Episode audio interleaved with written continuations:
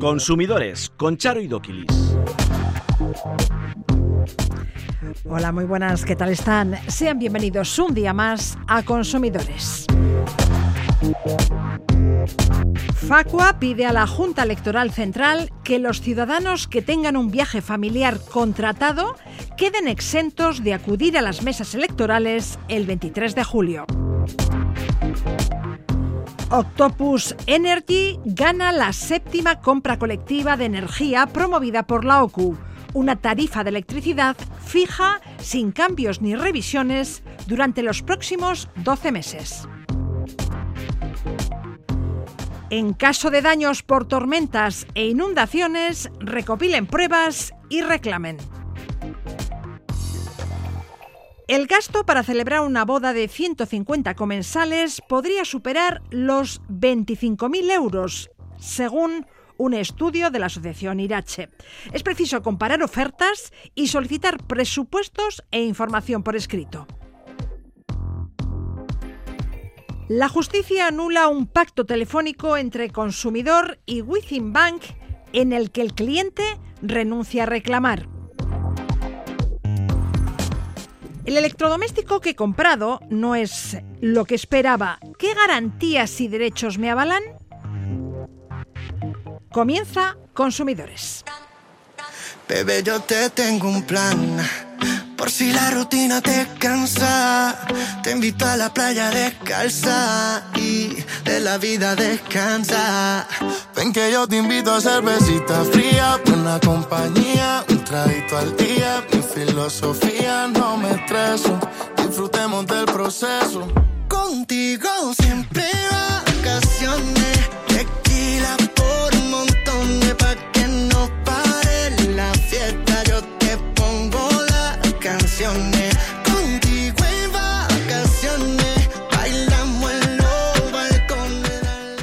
Comunicado al jefe del Estado la decisión de convocar un Consejo de Ministros esta misma tarde para disolver las Cortes y proceder a la convocatoria de las elecciones generales en uso de la prerrogativa que la Constitución atribuye al presidente del Gobierno.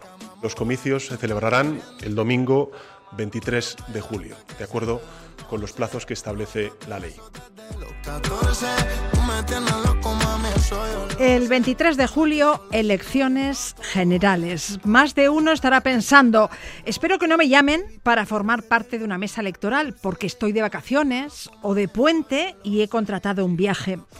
Tener billetes comprados o alojamiento reservado puede servir como excusa para no estar presente en una mesa electoral en caso de ser convocado. Rubén Sánchez, secretario general de FACO Consumidores en Acción. Muy buenas. ¿Qué tal? Muy buenas. Tres de cada diez ciudadanos se van de vacaciones en julio y muchos de ellos ya tienen todo planificado.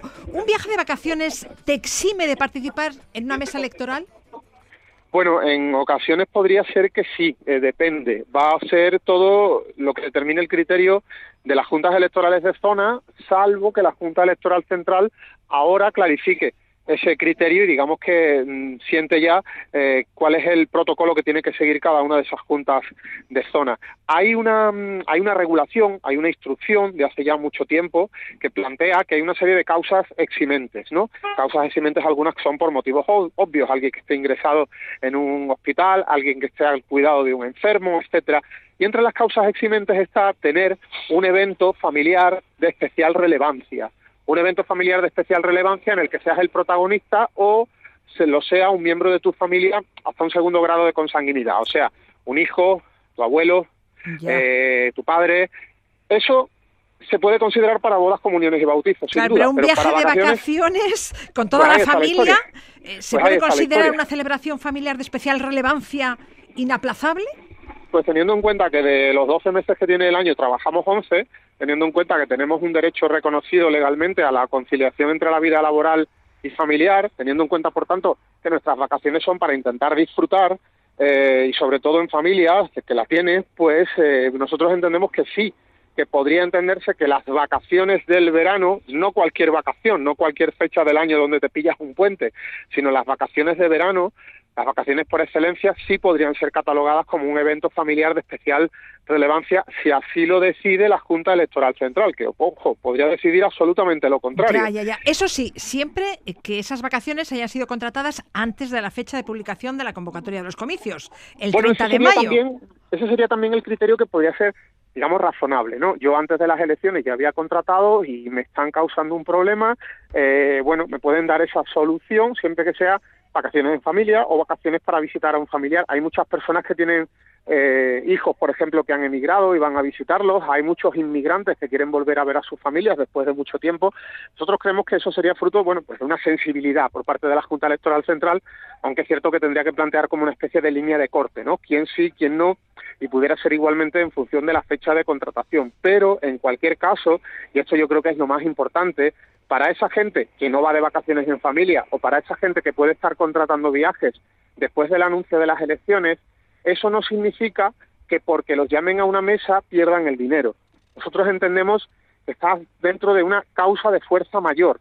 Causa de fuerza mayor porque vas a mm, ser objeto de un hecho absolutamente inevitable. Claro, es una obligación legal. Claro, es una e imprevisible, claro, sí, sí. Y por tanto, podríamos cancelar las vacaciones sin penalización económica alguna, ¿no? Si la Junta Electoral no acepta la excusa alegada. Claro, porque si sí me la acepta, la agencia me dirá, oiga, pues dígale usted a la Junta Electoral de Zona que tiene estado contratado, se lo van a aceptar, pero si ya sabemos que no nos lo van a aceptar porque los criterios están claramente tasados, argumentaríamos esa causa de fuerza mayor y la Junta la Junta Electoral no me ha aceptado lo que yo pido, pero sí me lo acepta la agencia de viajes, la compañía aérea, la empresa a la que le he comprado una entrada para un concierto, para un festival, todo lo que esté relacionado con eh, contrataciones vinculadas a un día en el que sufre una circunstancia de fuerza mayor. ¿Que me van a decir que no? Con eso contamos. Nosotros creemos que, por desgracia, no van a ser responsables muchas grandes y medianas empresas, van a decirle al consumidor que se aguante con lo que hay, que se quede él en la mesa electoral y viaje solo a la familia, y bueno, ante eso lo que habrá que hacer es como siempre, batallar por nuestros derechos e intentar que se aplique la ley. Si tenemos que acudir a los tribunales, en algunos casos lo haremos, pero ojalá hubiera responsabilidad por parte de las empresas en nuestro país, igual que la hay por parte de los ciudadanos, ¿no? que, que son llamados a esas mesas y acuden porque es una obligación democrática. Entonces, ¿entendéis vosotros que si la Junta Electoral no acepta la excusa alegada, podríamos cancelar las vacaciones sin penalización económica alguna, ya que estaríamos ante un caso de fuerza mayor? Si otra cosa es que la agencia nos plantee, oye, pues mira, la semana que viene, eh, o, o posponlo dos días y vuelves dos días más tarde, y todo nos cuadre, entonces, bueno, yo es que creo que nadie ni siquiera va a decir prefiero el dinero, la gente lo que quiere es disfrutar de esas vacaciones previstas, ¿no? Pero si no es así, si es totalmente inviable, se trataría eso de recuperar todo el dinero argumentando esa causa de fuerza mayor. Es una situación previsible, porque es previsible que te más, igual que a otras 350.000 personas más, que son las que van a, estar convocadas a, las mesas, pero es inevitable, que es donde entra el criterio de causa de fuerza mayor. Bien, y esta situación excepcional se aplica al afectado y al resto de los miembros de la familia, si la reserva se hizo conjuntamente. Exactamente, precisamente por el hecho de carácter familiar.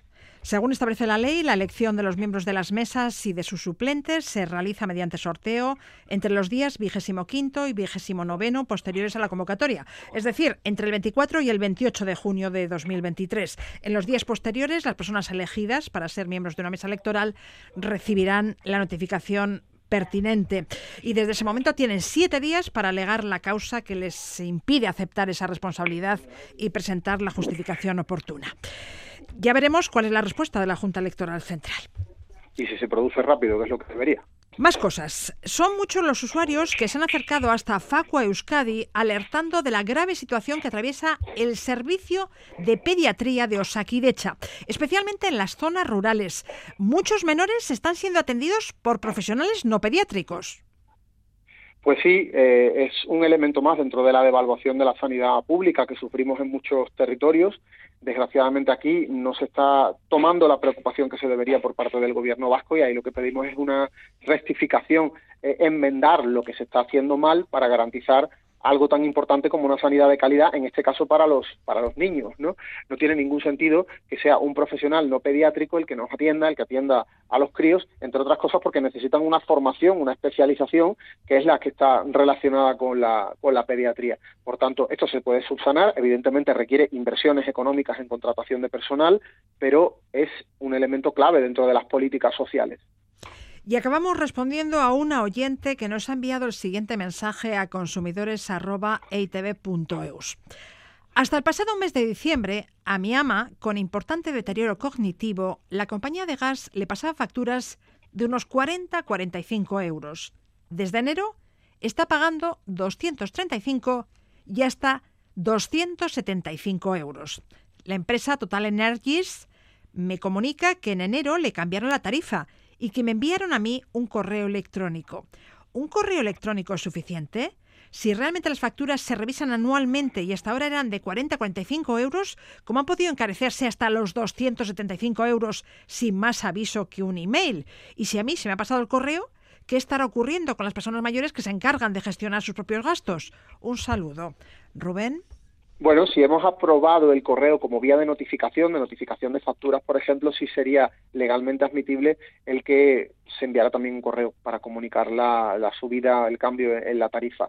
Otra cuestión es la nueva tarifa. Primero, esta usuaria puede mm, darse de baja, puede cambiarse de compañía, puede irse a otra donde pague muchísimo menos. Además, nosotros en el caso del gas recomendamos las tarifas de último recurso, las tarifas reguladas, y hay un truco. La Tour, ¿no? la Tour, efectivamente. Y hay un truco, decía, en el que están incurriendo las compañías en el mercado libre, que es, hace un año dieron una tarifa que a lo mejor era relativamente buena, aunque no tan buena como la Tour, pero bueno, eh, eh, dentro del mercado podía ser competitiva, dentro del mercado libre, el usuario la tiene, tiene esa noción de que está pagando una determinada cantidad, y luego cuando llega el momento de la renovación, a ese usuario no le dan una nueva tarifa similar a la que están ofertando en el mercado para captar clientes. No, no, le dan una tarifa muchísimo más cara, porque cuentan con la posibilidad de que les ocurra como a esta señora, que no prestó atención a la comunicación en la que le enviaban la notificación o incluso dijo, ah, vale, que me cuentan que renovamos el contrato, perfecto, seguramente el precio nuevo será similar, incluso puede que lo leyera y dijera X céntimos, ah, pues muy bien, y uno no entiende, generalmente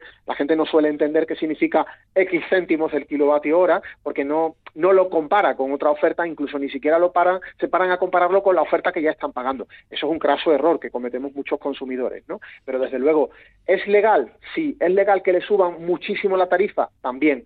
Otra cosa es cámbiate rápido, vete a la tarifa de último recurso y también, otro elemento importantísimo, verifica que la tarifa que te están aplicando es la que te comunicaron en esa fecha, que puede que le estén aplicando un precio distinto, porque desde luego una subida de hasta multiplicar por 5 resulta bastante extraño. Entonces lo que le recomiendas a la oyente es que se pase rápidamente a la tarifa regulada, a la TUR.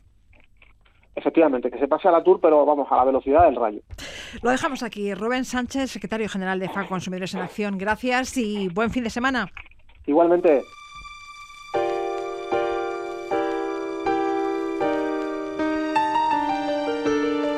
Sorry seems to be the hardest What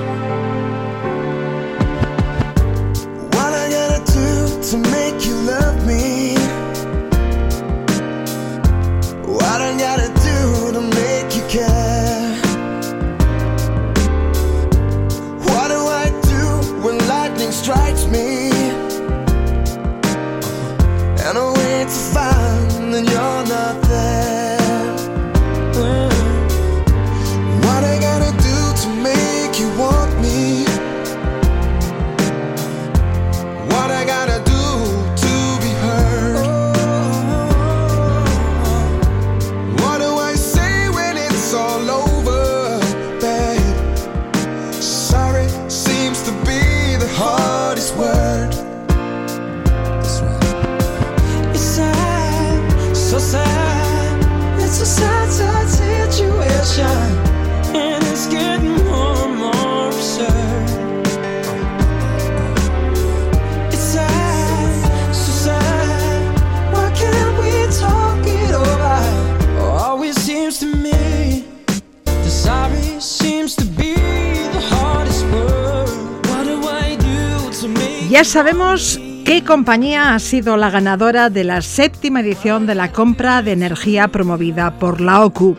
Ha sido Octopus Energy. El objetivo de estas compras colectivas es el ahorro del consumidor. Que Pablo Izaga, asesor jurídico de la OCU en Euskadi, ¿qué tal? Hola, Charo, muy bien. Entonces, la mejor tarifa con precio fijo para un hogar medio es la de Octopus Energy. Sí, sí, de todas las que se han presentado es la que la, la, que ha salido más más barata y más rentable para para el consumidor, ¿no?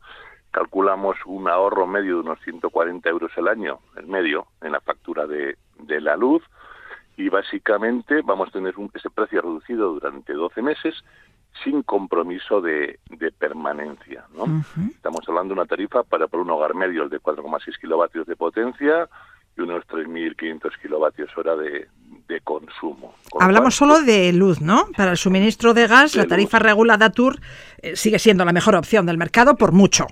Exactamente. Todo el mundo debería estar, todo el mundo que tenga gas debería estar en el, el tour. Sigue siendo la, mejor opción del, del mercado. Y mira, se toca revisarla, pues el mes que viene, como son trimestrales, pues en julio se fijará para los siguientes tres meses. ¿Cuántos hogares se han registrado y de ellos cuántos son vascos? Pues mira, eh, son se, se registraron inicialmente 84.000 hogares de los cuales más de 7.000 eran, eran vascos, bueno, con esa con ese objetivo de reducir la factura energética. Entonces a todos ellos se les va a remitir una carta diciendo esta es la, la, opción elegida y pues, para los que quieran libremente pues se, se adhieran a ella. Porque esa inscripción no les comprometía nada.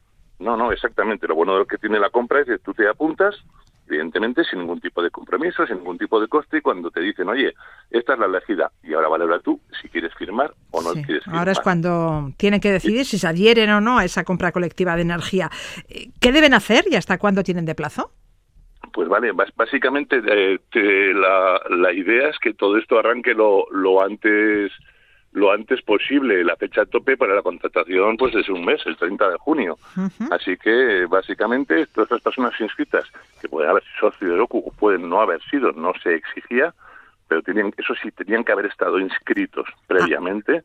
Pues, Entonces eh, yo, por ejemplo, si me quiero sumar mm, pues, y no me pues inscribí en su día, no puedo hacerlo. Es, exactamente, ahora no, podemos hacerlo porque cambiaría un poco los contenidos de las bases que se dieron para que la gente ofertase, para que las empresas ofertasen. Bueno, se apuntó, hubo un plazo, se apuntaron 84.000 y las compañías pues han ofertado en base a esos 84.000 posibles contratos de, de, luz y de gas. Entonces, todos aquellos pues que están apuntando ahora recibirán esa oferta, con más con una comparativa de lo que están pagando y con lo que esta oferta supone, y si le estiman, oye, que tiene su interés, pues oye, pues a firmar el contrato y tendrán una tarifa plana durante 12 meses sin subidas de IPC y sin periodo de... no, no hay una permanencia. Vale, vale, vale. Más cosas. Estos días son muchos los que han sufrido los estragos de las tormentas y las trombas de agua. Kepa, en el caso de siniestros extraordinarios, es el Consorcio de Compensación de Seguros quien se hace cargo de las indemnizaciones para viviendas y vehículos, siempre que estos estén asegurados, claro. Así es. Eh, básicamente nosotros realmente tenemos nuestro coche, nuestra casa, un seguro de comunidad que cubre una serie de, daños, ¿no? Una serie de, contingencias. Para los para esos daños extraordinarios, pues eso, pues como dices tú, estas tormentas que son imprevisibles, fenómenos de naturaleza que son poco frecuentes y sobre todo muy destructivos, está el consorcio de compensación de seguros. Pero claro, para tú poder reclamar por estos daños imprevistos eh, y de gran y de gran tamaño, pues lógicamente, eso sí, el consorcio te va a exigir que tú tengas contratado un seguro, bien para la casa o bien para el coche. pues aunque sea el básico, pero un seguro. Entonces, básicamente, cuando sufrimos un daño de estos, lo primero que deberíamos hacer es mirar si nuestra propia póliza privada nos lo cubre, porque a lo mejor ha sido una granizada de que me ha roto la luna del coche. Yo tengo el seguro, en el seguro del coche cubierto la rotura de lunas. Pues muy bien, perfecto pero y si eh, nuestro seguro nos dice que no, que no lo cubre, pues habría que ir al, consorcio de conversación de seguros.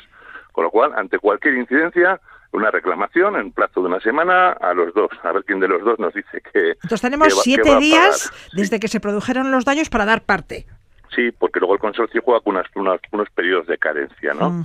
Entonces, por eso es bueno, pero también es bueno, pues eso, mandar toda la información, pues fotos, partes meteorológicos, artículos de prensa que, que acrediten que eso ha ocurrido y luego pues acreditar los, los, daños. Sí. Con respecto a viviendas locales, lonjas, el consorcio se hace cargo de los daños de acuerdo a la póliza que tenemos contratada. Es decir, si tengo solo asegurado el continente de mi casa y el agua estropeado el mobiliario, no tendrá por qué cubrir esos daños, aunque sí el de paredes o fachada.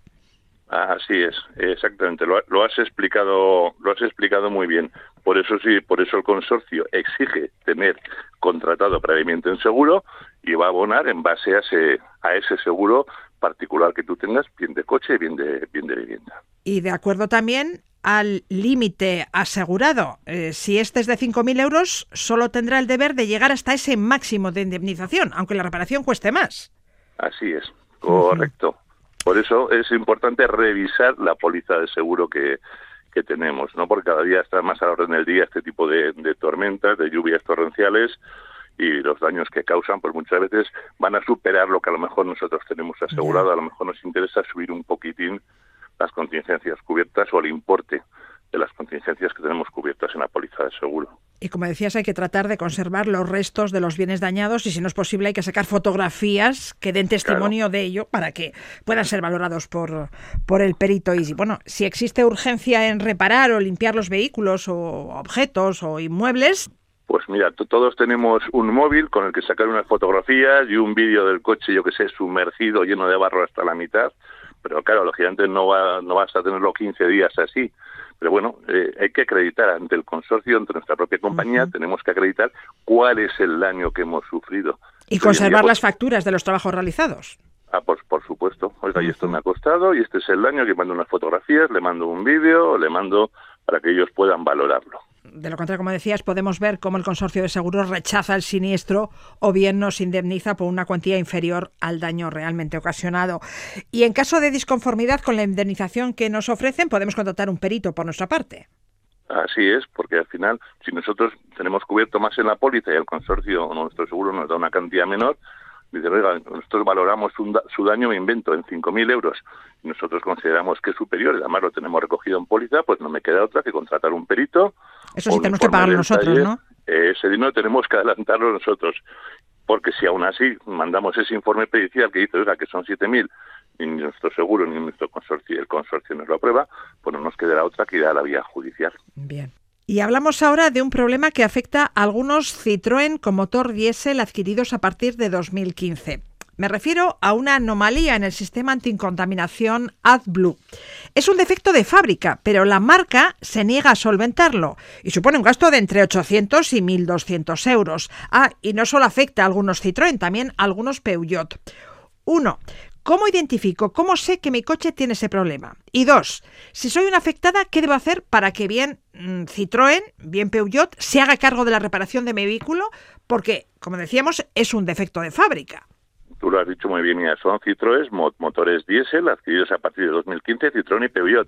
No solo coche, también furgonetas, ¿eh? Básicamente, pues que van dando problemas a los propietarios, ¿no? Es una anomalía del sistema anticontaminación que se llama AdBlue y de repente, pues eso, el ordenador de, pues pues dice que se enciende la típica lucecita amarilla que avisa erróneamente al conductor de que es necesario reparar el coche para seguir utilizándolo. Claro, tú te llevas un susto de muerte, ¿no?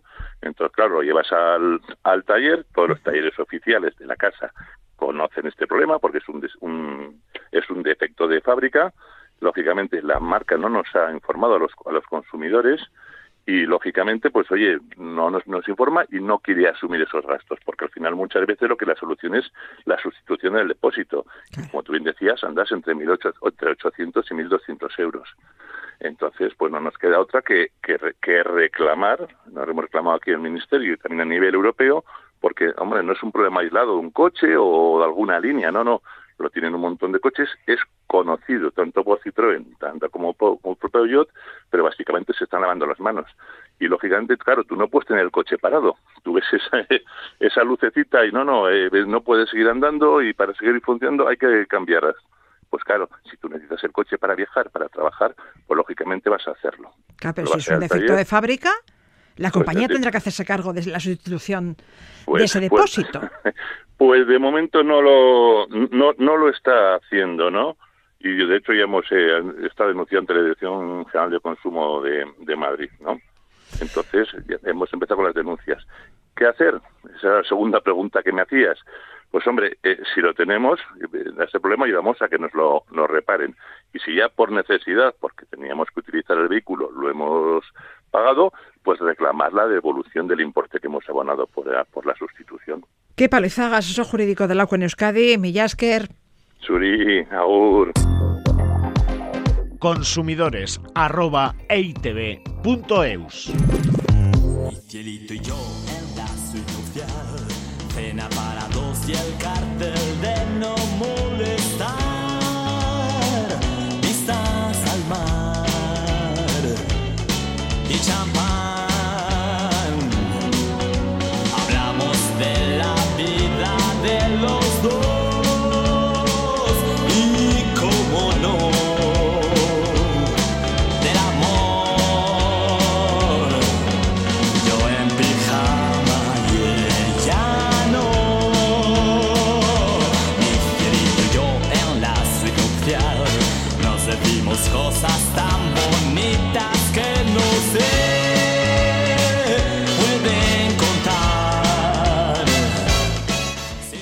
coste aproximado de una boda estándar en Navarra para unas 150 personas puede suponer fácilmente los 25.000 euros, si bien el gasto depende en gran medida del tipo de servicios contratados por los novios.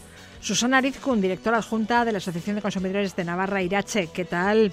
Hola, muy buenas. 25.000 euros son muchos euros, ¿eh? A uno se le quitan las ganas de casarse. Pero bueno, también existen opciones más económicas. Lo que pasa es que, claro, 150 personas, es que son muchas personas. Y claro, si cada menú te cuesta los 130 euros, vete calculando un poco lo que puede suponer. Y si además para colmo, en vez del pescado normal como una merluza, pues quiero un besugo, pues te suben 15 euros más por comensal. Y vas sumando, pero sí que hay hoy en día, por ejemplo, también menús de 70 euros en vez de 130 euros. Ya, como en cualquier otro servicio que deseemos contratar, hay que comparar ofertas y solicitar presupuestos. Y ser un poquito más austeros a lo mejor, ¿eh? que tampoco pasa nada por comer una merluza en vez de un besugo. Es el día de mi boda, sí, pero ¿y? ¿Y algún problema? ¿No será mejor que, que lleguemos al final de mes más desahogados y sin ahogarnos tanto? Pues que después todo es familia, saben de sobra tu economía y no pasa nada. Y no hay que lucirse tampoco, pueden ser cosas más sencillitas. Pero bueno, lo hacemos un poco a lo grande, Sí, y esa es la sí, realidad. Ronda los 25.000 euros, pero es que vamos desglosando y es que salen. Y salen las cuentas, empiezas a sumar, el grueso del presupuesto se va en el banquete. Lo que no entiendo es por qué un menú de boda es más caro que un menú ordinario que incluye los mismos platos. Si es el mismo menú, Sí, así es. Hay ciudadanos que lo están protestando y diciendo, ¿pero por qué? Por decir que es boda. Según dicen, pues necesitan, hay más trabajo detrás. Pero dices, ¿y cuál es ese trabajo que tenéis? Yo, si hay un menú por hoy en día que vas viendo de 60, 70 euros que están muy bien, pues yo quiero eso. Pero bueno, la realidad es que andan por ahí los precios, ya te digo, los 130 euros eh, más o menos. de y media, bueno, salvo, un cubierto de boda viene a costar 130 euros. es que se ponen por ahí. Ya te digo, depende también un poquito el tipo de pescado que, eh, Ya, que consumas. ya, ya, ya, ¿eh? ya, no es lo mismo, y vuelvo a repetir, un besugo que una merluza. Pues me cojo la merluza.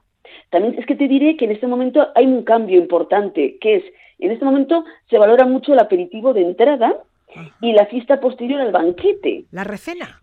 Sí, así es. Un aperitivo te cuesta unos 4.000 euros. Y luego una recena te puede salir unos 2.200 euros. Lo que hacen es disminuir un poco en la comida. La comida, a lo mejor en vez de dos platos, eh, digo, de carne, uno de carne y uno de pescado, pues solo uno de los dos. Ajá. Pero aún así, esto sale, porque luego vas calculando y dices, la música, pues hay diferencias hasta de 800 euros según con quién lo contratemos. Luego viene la barra libre. Una barra libre, pues puede suponer 10 euros por comensal, por lo que el coste por tres horas superan los 4.000 euros. Y es que vamos sumando, Sí. pero es que viene mucho más. Vestido de novia, a mí esto me produce un dolor terrible. Que un vestido de novia cueste 1.700 euros la media, para unas horas y para no utilizarlo más. Porque como sea un vestido de estos blancos, a ver quién lo utiliza luego. ¿eh?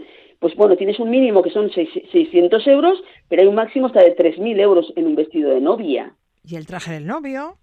Sí, sí, Sí, pero bueno, sí, sí. una media de 800 euros se está sacando más o menos. El gasto del banquete es el principal, pero a este, como nos decías, se le añade el de los vestidos de los novios, el de la música, Sí, las flores, reportaje reportaje fotográfico. fotográfico, los detalles para los invitados. Sí, los anillos de los novios, las invitaciones para la boda, el detallito, como dices, el aperitivo, el baile de después. Y que al final va sumando, pero bueno, también hay gente que te dice, yo es que tengo otra opción, que es una sociedad gastronómica para hacerlo, o un servicio de catering, puede ser otra manera. Algo más sencillo, pero puedes llegar a final de mes con más facilidad. Hablemos del reportaje fotográfico. ¿De media cuánto cobra un fotógrafo? Pues ya te digo, eh, más o menos ronda como los 1.200 euros. Pero si se añade el álbum o servicios de fotocall, puede llegar a los 2.000 euros. O superarlo si queremos un vídeo del día. Ya. Ya. Al contratar los servicios de un fotógrafo conviene que se detalle todo, ¿no? Igual que pasa con el banquete y el vestido, ¿no? el precio del álbum, las copias, el número y tipos de fotografías, así evitamos malos entendidos. Es que yo siempre digo lo mismo, vamos a ver, estamos hablando de unas cantidades elevadas. Entonces, más nos vale cuando lo contratemos el banquete, el reportaje, etcétera, todo por escrito, un presupuesto lo más detallado posible, que detalle, como dices, lo más claro, el reportaje fotográfico, pues lo que son copias, número, tipo de fotografías, segunda copia cuánto va a costar, el precio del álbum, en el establecimiento, pues bueno, vamos a ver qué es lo que voy a contratar. Pues el menú vale tanto. Eh, luego, si va en barra, libre, ¿cuántas horas? Dos, tres horas. Si está incluido todo en la barra libre o no. ¿Cuánto me va a costar el aperitivo? Y detallado.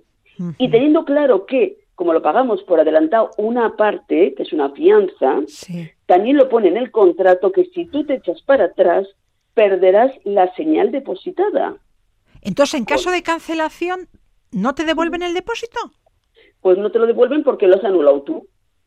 Y lo ponen en el contrato, ¿eh? Entonces, si lo ponen, estás admitiendo eso. Es un contrato pues privado. antes de firmar el contrato, hay que leerlo con detenimiento. Por cierto, mm, decías eh, que los establecimientos suelen determinar una fianza al hacer la reserva. ¿Cuánto nos pueden pedir?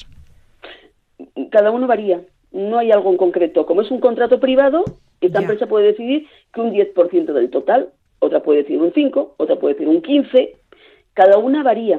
¿eh? Entonces, por eso es fundamental leerlo despacio y valorar lo que estoy firmando y aceptando y que detallen muy claro todas las condiciones para que si luego tienes un problema puedas decir, oiga, el presupuesto y el, me costaba esto, esto, esto, otro, usted no lo ha cumplido y lógicamente esta parte no la voy a pagar por este motivo y por este otro. Y no que me dijeron que estaba cubierto hasta X y luego te encuentras con que no está cubierto y no tienes nada por escrito. Ya. Y visto lo visto, tienes que darles a los novios unos 200 euros, porque si el coste es de 25.000 euros y lo divides entre los 150 invitados, a los novios les cuesta 166 euros la broma por comensal, que menos que darles 33 euros de regalo, ¿no? Antes era siempre en regalos, en artículos si te acuerdas, Charo. Mm, Ahora ya es todo en dinero. Y te regalaban dos baterías mm, iguales, mm, dos batidoras. Eso es verdad. sí, no sé cuántas batelerías. Sí sí sí, sí Y te encontrabas con de todo, dos aspiradores. Y dices, ¿y qué hago yo con dos aspiradores ahora? Sí, sí, Hombre, es más, decir? es más lógico, es mejor el dinero, pero también al final se convierte un poco en tema muy material, ¿no? Un tema... Ay, el dinero, ¿y cuánto me da este? ¿Y cuándo me da esto otro? Ay, chica poco feos eso, me parece. Por lo menos para mis ideas, ¿eh? mi manera de funcionar antigua puede ser. ¿eh? Pero hay que ser práctico, hay que ser práctico. el práctico sí que es verdad que es mejor tener el dinero, pero bueno, también antes había la opción de un sitio determinado en la que tú podías ir a comprar allá y entonces te contaban, pues bueno, eh, el fulanito lo ha, comprado no sé qué, usted no compre esto y esto otro y este otro, claro, para no para que no fueran iguales. Sí, si tenías la lista de bodas en un determinado establecimiento. Exacto, esa, es la palabra, exacto, la lista de bodas. Entonces, iba un poco por ahí. Entonces, bueno, era una manera de conseguir que no se repitiese el regalo. Bueno, es otra manera distinta. Yo sobre todo insistiría, estamos hablando de una boda, estamos hablando de algo muy bonito, en la que lo bonito es el casarse, el estar, en, bueno, la, pareja, más toda la familia cercana que te quiere, ni lo dudo. Entonces, intentemos no entramparnos lo máximo posible, veamos un poco dónde poder conseguir abaratar lo máximo posible esas bodas y, bueno, pues al final, que intentemos llegar a final de mes desahogados y a la vez también, bueno, pues si el regalo que recibimos de los amigos conocidos es dinero, pues a lo mejor si el, el menú en este momento me cuesta algo menos, esa diferencia de dinero, como dices, será un poco un regalo añadido pues para una, pues yo qué sé, el viaje de novios, etcétera. De todos modos, como dices, no hace falta gastarse tanto dinero para hacer una celebración de boda. Como nos contabas, algunas parejas deciden hacerla en una sociedad gastronómica o contratan un servicio de catering. Son otras opciones. Es otra opción. Sí, y sí. un vestido de novia que te cueste 1.700 euros, pues a mí me duele mucho. ¿Qué Pues quieres sí, que te sí, diga? para un ratito. Es un rato. Sí, sí, sí. sí. Claro, ponle un vestido mono si quieres, arregladico si quieres blanco. Bueno, algunas se compran dos luego. modelos, ¿eh? Bueno, bueno, ya eso, eso es otra historia. y bueno, los famosos tres y cuatro. Sí, sí, sí. Madre mía. La mayoría de las bodas se celebran en primavera y verano. Al haber menos demanda, ¿se abarata la boda si se organiza en invierno? Pues seguramente sí. Pues porque al final lo de siempre, eh, oferta y demanda. Si todo el mundo quiere las mismas fechas, pues ya sabes. Y en los mismos sitios, porque a todo el mundo le gustan los mismos sitios, ¿eh? Es más bonito, no sé qué, las fotos, las, las flores, pues, pues mira, pues lo pagas. Si tú cambias un poco de fechas, tanto como los viajes, que solemos decir lo mismo, en un viaje si coges todo el mundo en julio y en agosto, más caro que si coges en otras fechas. Sí, sí. Pues las bodas lo mismo, tú puedes negociar mucho más fácil con ese restaurante, con el fotógrafo y con todos, que están mucho más tranquilos en otros momentos y abaratar bastante. Tenemos que ir acabando. ¿Algún otro consejo para abaratar el coste de una boda? Poco más, yo sobre todo insistiría, comparar ofertas, servicios detallados y todo por escrito, porque es lo que vale que si luego lo incumplen podamos reclamar. Y como entre todo, con cabeza y sabiendo que 25.000 euros supone mucho esfuerzo, mucho trabajo para una boda. Yo creo que es demasiado. Susana Rizkun, codirectora de la Asociación de Consumidores de Navarra Irache. Mil gracias. De nada, hasta luego. rolling, rolling, rolling Listen to the story now. Left a good job in the city, working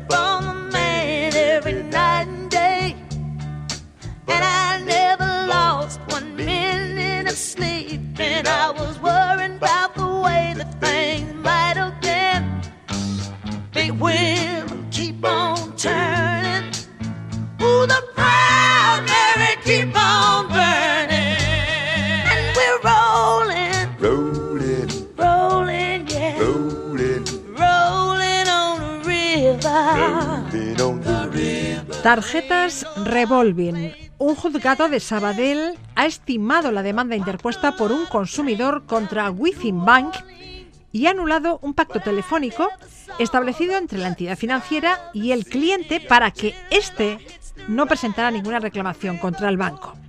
Anula este acuerdo por falta de transparencia. Arancha López, asesora jurídica de la Asociación Vasca de Consumidores y Usuarios EKQ. ¿Qué tal? Buenos días. Esta sentencia es importante porque Within, después de haber recibido el duro golpe judicial de la sentencia del Supremo de marzo de 2020, en la que se declaró la usura de su tarjeta, se dedicó a llamar a los clientes que tenían tarjetas antiguas y que, atendiendo a esa sentencia, podían reclamarles una buena cantidad de dinero por este concepto. Efectivamente, este cliente eh, data del 2005, a lo cual imagínense ustedes la cantidad de dinero bendito que le habría pagado a Withink. En prevención eh, a que no le reclamaran eh, judicialmente, ¿qué hace Withink? Adelantarse y telefónicamente pacta con este señor un acuerdo, pero un acuerdo, a ver, que es que es totalmente ridículo porque le condonaban, creo que eran dos mil y pico euros de la cuantía.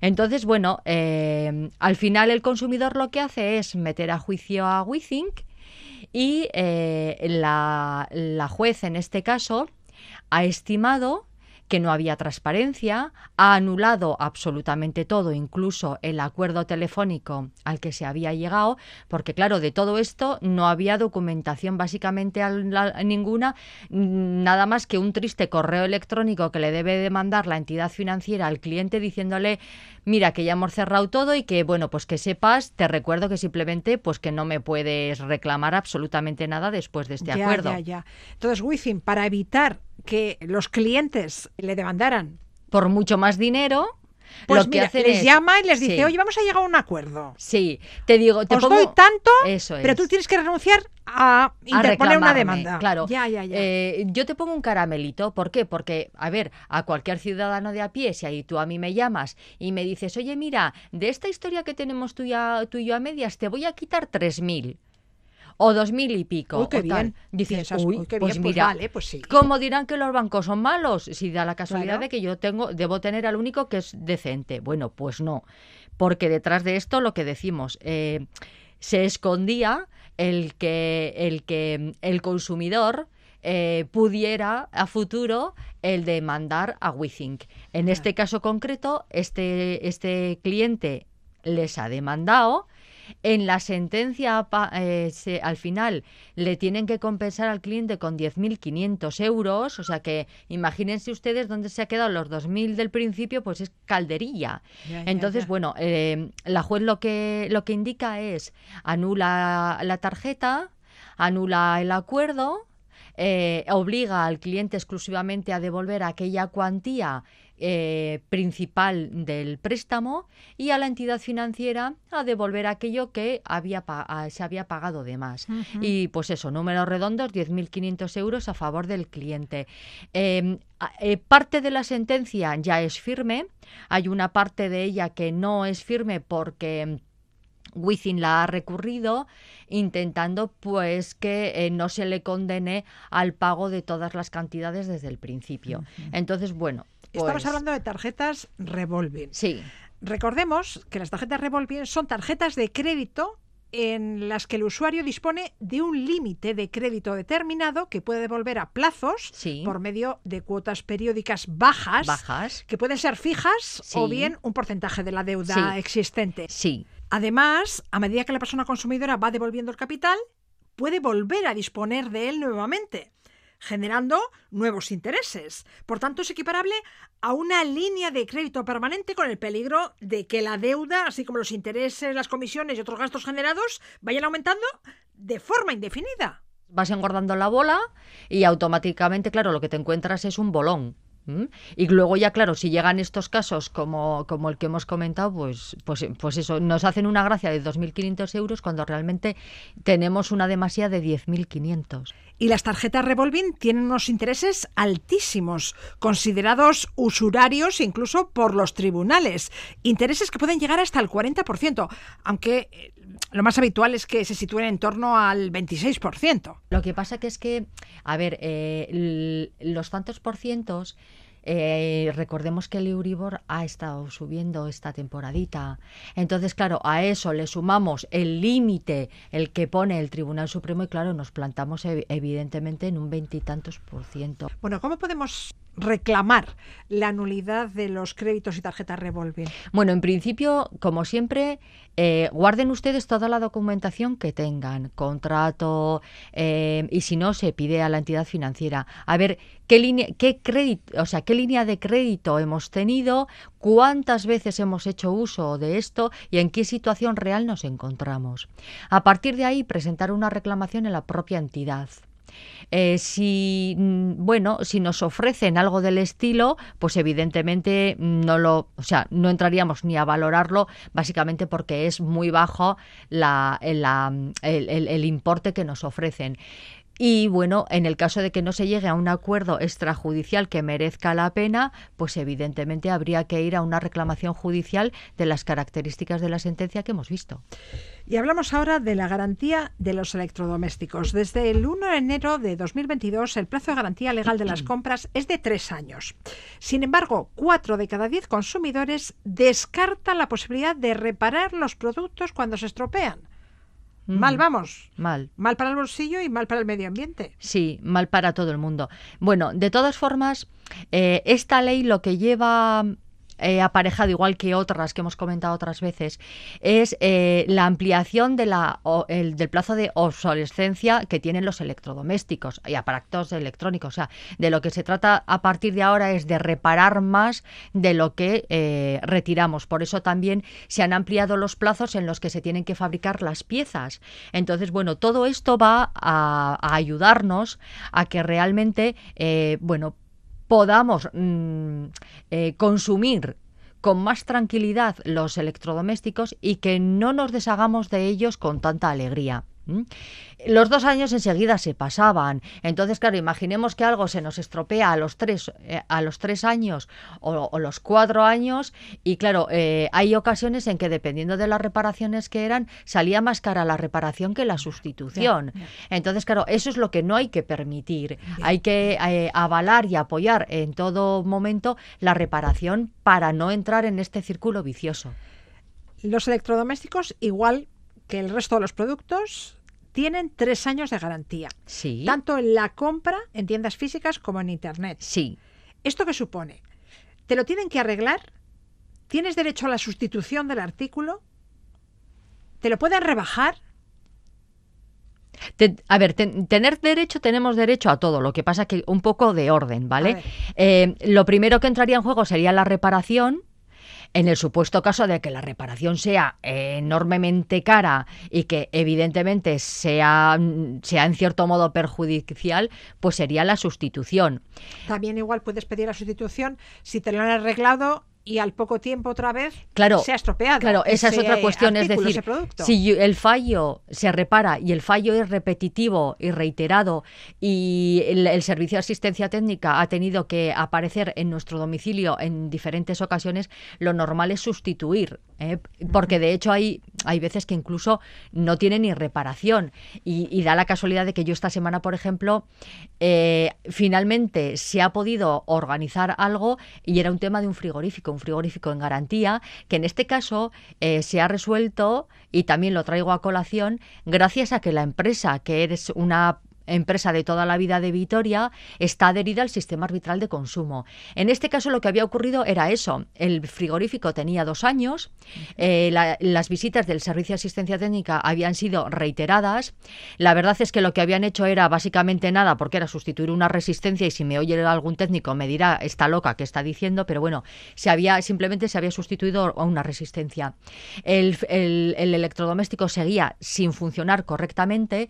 De hecho, pedimos información al fabricante. El fabricante inicialmente, bueno, pues sí que nos dio buenas expectativas, nos dio como muchas explicaciones, pero llegó un momento en que paraliza el darnos más información y nos vemos forzados a ir al arbitraje. Cuando hemos presentado la solicitud de arbitraje y le ha llegado al establecimiento comercial, la verdad es que se han avenido a llegar a un acuerdo y realmente han sustituido bueno, se ha llegado a un acuerdo entre las partes y mm, se, va a, sustituir el, el electrodoméstico. Sí que es verdad que los clientes en este caso van a pagar un poquito más porque, bueno, eh, a ver, entraba en juego otra cuestión que era un frigorífico panelable. Ahora, bueno, pues eh, han caído bastante en desuso y tal. Entonces, bueno, eh, van a pagar un poquito más, pero realmente lo que se hace es sustituirse. Entonces, en este caso, por ejemplo, eh, es un poco lo que comentaba Charo. Eh, eh, ya ha ido mm, varias veces el técnico, hombre, lo que deberías de, de- de establecer es, eh, ha ido, no se ha reparado, vamos a sustituirlo. Bueno, pues en este caso e- es- ese es nuestro derecho. También puede ocurrir que, a ver, que el fallo no sea muy importante y eh, se acuerden entre las partes una rebaja del precio. Es como decir, bueno, en cierto modo me lo he comprado con Tara, pues en vez de que me tú me cobres tanto dinero, descuéntame una pequeña cuantía y yo asumo este pequeño fallo. También es posible. ¿Y podríamos resolver el contrato? Sí, claro, podríamos resolver el contrato. Imaginemos que no hay reparación, no hay sustitución del objeto, la rebaja no cabe en nuestra cabeza o por el supuesto de hecho que sea, no, a lo cual la única posibilidad es la resolución del contrato, a lo cual volvemos al inicio, tú te llevas el electrodoméstico que- o el equipo que no sirve para nada y a mí me devuelves el importe correspondiente. Durante la reparación, la garantía queda en suspenso, ¿no? Sí, eh, mientras nos lo reparan, eh, o bien porque está en nuestro domicilio, o bien porque lo tenemos que depositar en algún sitio, eh, la pa- la- el, periodo de vigencia de la garantía se paraliza. Vale. Mm, Cuando ustedes depositen algo en cualquier establecimiento para que vaya a ser reparado, eh, tengan ustedes en cuenta que les tienen que dar un documento de depósito. Porque si no, no consta en ningún sitio que yo he depositado nada, que ellos me están reparando algo que está en garantía, eh, que puede que esa noche les entreguen el establecimiento y les roben, o que tengan la mala suerte de que se inunde o de que se queme aquel sitio y mi equipo, mi electrodoméstico, mi lo que sea, está depositado en un lugar y eh, yo no tengo documento alguno. Entonces, Siempre pidan justificante. Claro, el seguro Vale. de responsabilidad civil de ese establecimiento no se haría, Vale, no se vale, haría cargo de ello. O imagínense ustedes que me lo entregan peor de lo que mm, lo he entregado yo, donde consta. Entonces, todo ese tipo de cosas con el documento de depósito. ¿Los productos de segunda mano tienen también tres años de garantía? Sí, se podría llegar, según eh, está redactado el artículo, podríamos llegar a un tope de tres años, mínimo de un año. Lo, lo normal es que al ser eh, de segunda mano no se llegue a ese periodo, sino que se negocie y se establezca. Los casos que yo he visto normalmente se establece un periodo de un añito. Bien, como mínimo Un tiene año. que ser de un año. Sí. Los casos de los productos de segunda mano. Sí. Y la garantía es la factura o el ticket de compra, ¿no? Sí, efectivamente. A ver, nosotros para acreditar eh, eh, en qué momento lo hemos comprado, el, el documento de, de- que se expide como factura o el ticket de compra. Si son tickets de compra de estos que enseguida se les borra el- los datos, sería aconsejable el escanearlo o el fotocopiarlo fotocopia. o en última instancia pedirle al establecimiento comercial que nos haga una factura. Tomamos muy buena nota. Arancha López, asesora jurídica de CACUP. Mil gracias. Gracias a vosotros, Agur.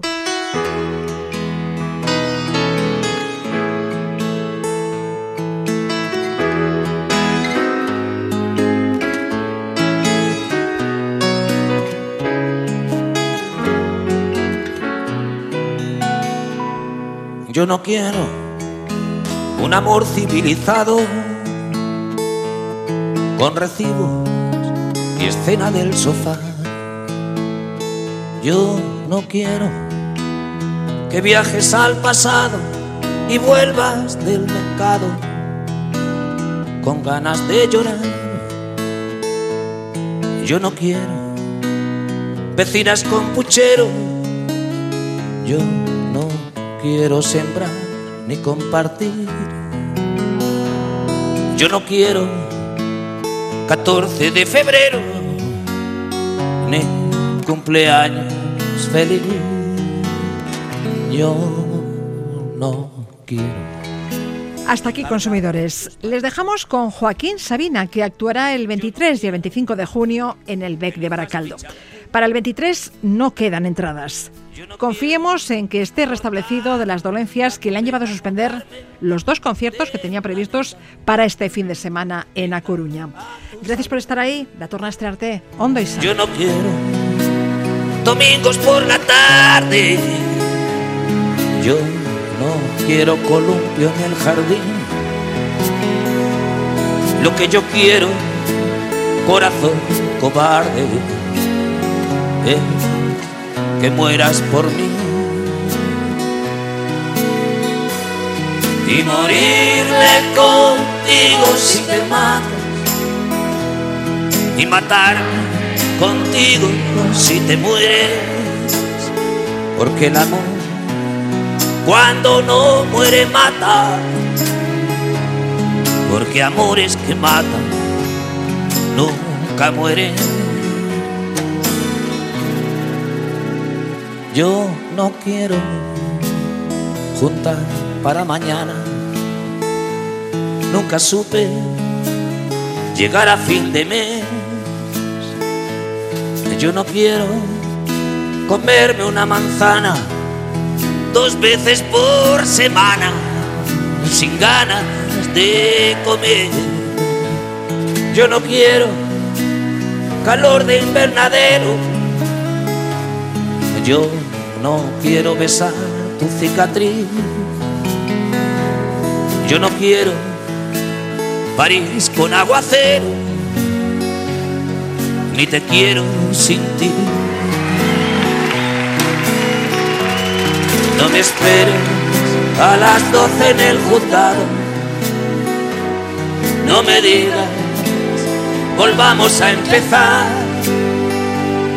Yo no quiero ni libre ni ocupado, ni carne ni pecado, ni orgullo ni piedad. Yo no quiero saber por qué lo hiciste. Yo no quiero contigo ni sin ti. Lo que yo quiero, muchacha de ojos tristes, es que mueras por mí. Y morirme contigo si te matas.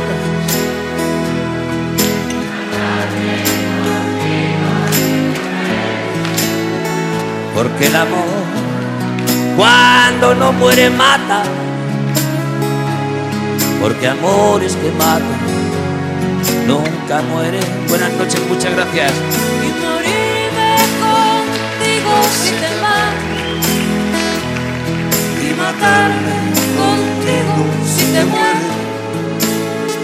Porque el amor, cuando no muere, mata.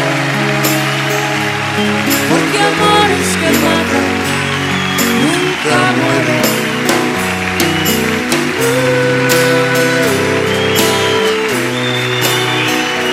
Porque amores que matan nunca mueren